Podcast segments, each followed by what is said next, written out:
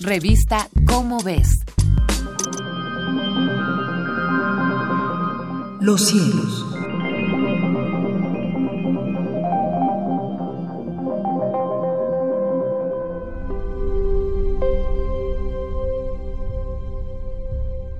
Soy José de la Herrán y tengo el gusto de presentar a ustedes, nuestro amable auditorio, las efemérides astronómicas para marzo.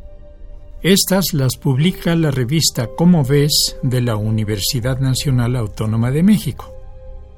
Los cielos de marzo. El clima de marzo es muy variable, pero hay noches despejadas que nos permiten disfrutar de las maravillas del cielo. En el hemisferio norte, a fines del mes, a eso de las 22 horas, tenemos a Regulus, principal estrella de la constelación Leo, justo sobre nuestras cabezas. Mirando hacia el norte, podemos observar a la Osa Mayor con su cola, entre comillas, apuntando hacia Spica, que es la principal estrella de la constelación Virgo. En el oeste se encuentra poniéndose el famoso hexágono de invierno. Y en el hemisferio sur, a la misma hora, podemos apreciar al sureste la Cruz del Sur, muy bella constelación, apenas levantándose, y al sureste la estrella Canopus de la constelación Carina, la quilla, a punto de ponerse. De los planetas, al atardecer tenemos a Venus, Marte y Urano, visibles a la puesta del sol en el oeste y a Júpiter muy brillante visible toda la noche.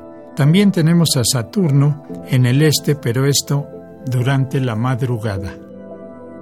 Las efemérides para este mes de marzo son el día 2, Venus poniéndose en el horizonte oeste, el día 3, la luna en perigeo a 370 mil kilómetros de la Tierra, el día 4, Aldebarán, en conjunción cerrada con la Luna y habrá una ocultación de esta estrella.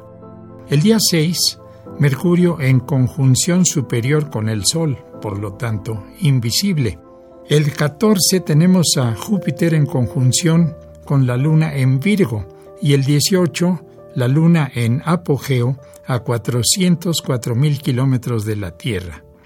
El día 20 de marzo es el equinoccio de primavera, fecha en que el día y la noche tienen la misma duración. El día 25, Venus en conjunción superior con el Sol, o sea, también invisible. El 26, Neptuno en conjunción cerrada con la Luna y hay ocultación, es una buena oportunidad para buscarlo en el telescopio. El 29, Mercurio a 7 grados de la Luna apenas visible en el oeste. Y el 30 tenemos a la Luna en perigeo a 364 mil kilómetros de la Tierra. Este mismo día, el 30, hay una formación de los planetas Mercurio, Marte y Urano junto con la Luna, que es una bonita ocasión para observarlos. Las fases de la Luna son así.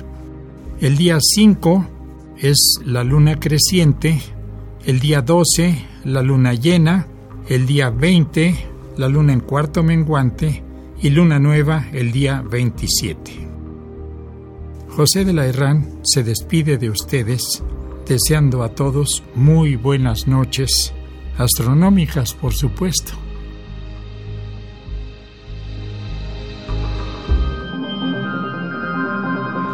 Los cielos. Una producción de la Dirección General de Divulgación de la Ciencia.